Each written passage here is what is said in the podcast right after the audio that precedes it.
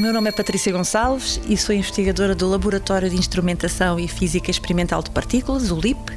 e também professora convidada no Departamento de Física do Instituto Superior Técnico. A missão JUICE é a grande missão da ESA, a próxima grande missão da ESA, a Large Mission,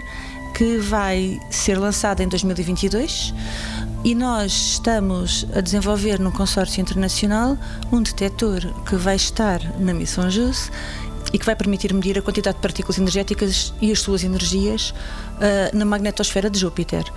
Essas partículas são eletrões, protões e íons, e nós sabemos que, especialmente em Júpiter, há um ambiente de radiação de eletrões que é muito agressivo para componentes eletrónicos e para os materiais das missões. O foco da missão é estudar as luas geladas de Júpiter e vai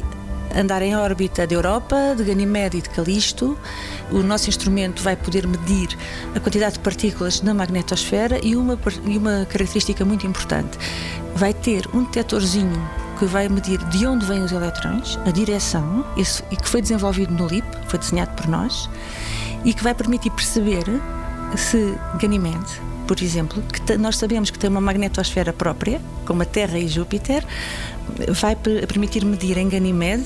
a quantidade de eletrões e, e, e a sua direção quando a missão passar à volta de, do planeta, que é uma lua, mas é a maior lua do sistema solar.